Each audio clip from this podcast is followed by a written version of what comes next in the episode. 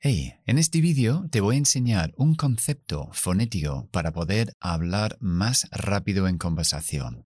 Es algo que los nativos hacemos naturalmente en la conversación, pero tú también puedes aprender a hacerlo. Este concepto se llama elision y se trata de eliminar sonidos de las frases. No cualquier sonido, por supuesto, unas cosas determinadas, pero al eliminarlos podemos ir mucho más rápido cuando estamos hablando. Y de eso se trata. Más fluidez y más rapidez. Cuanto más fluido y más rápido hablas tú, mejor vas a entender a los nativos o a las películas o a las canciones. Empezamos con la omisión de la letra H. La H es un sonido totalmente sorda que manifestamos con la garganta. Solamente eh, yo le digo a los alumnos que es como limpiar las gafas. Ya está, nada de y nada de voz.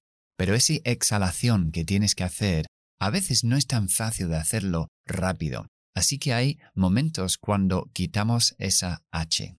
Bien, las palabras he, his, him o her están sujetos a perder su H, es decir, que lo omitimos pero no cuando va al principio de una frase, sino cuando cae en medio de las frases, sobre todo después de verbos. Las palabras him y her son pronombres de objeto, es decir, van después del verbo.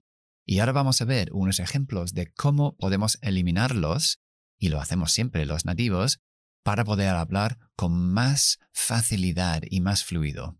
Por ejemplo, esto es muy común después del verbo decir, tell, porque después de tell siempre decimos a quién se lo dices. Tell me, dímelo a mí.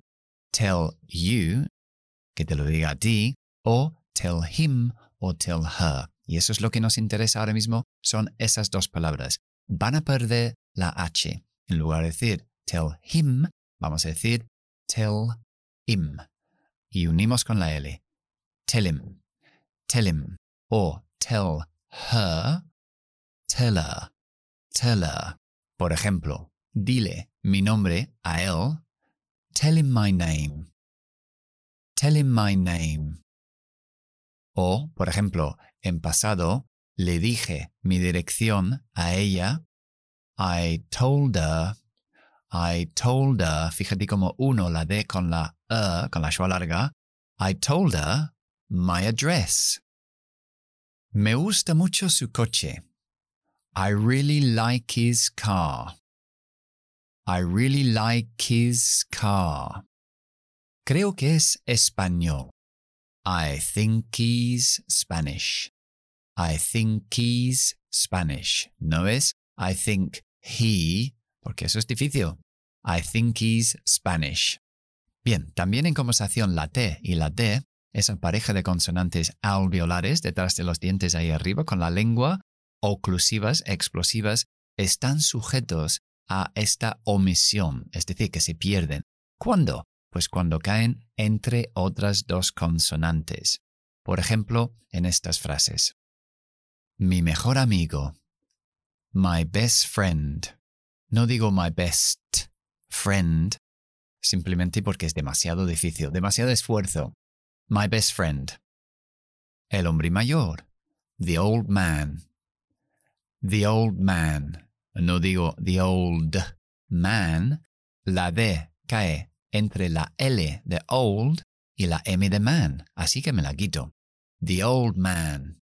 Fíjate en esta frase, voy a eliminar la D del verbo regular.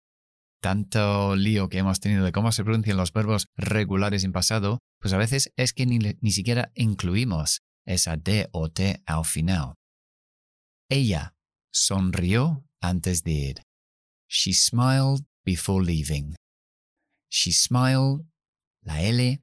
Me quito la D porque cae entre la L y la B. Muy difícil. She smiled. Demasiado difícil. She smiled before leaving. Ya entiendo por el contexto que eso es un verbo en pasado. She smiled before leaving. Bien, pues eso es el concepto de elision o la omisión de algunas letras en conversación.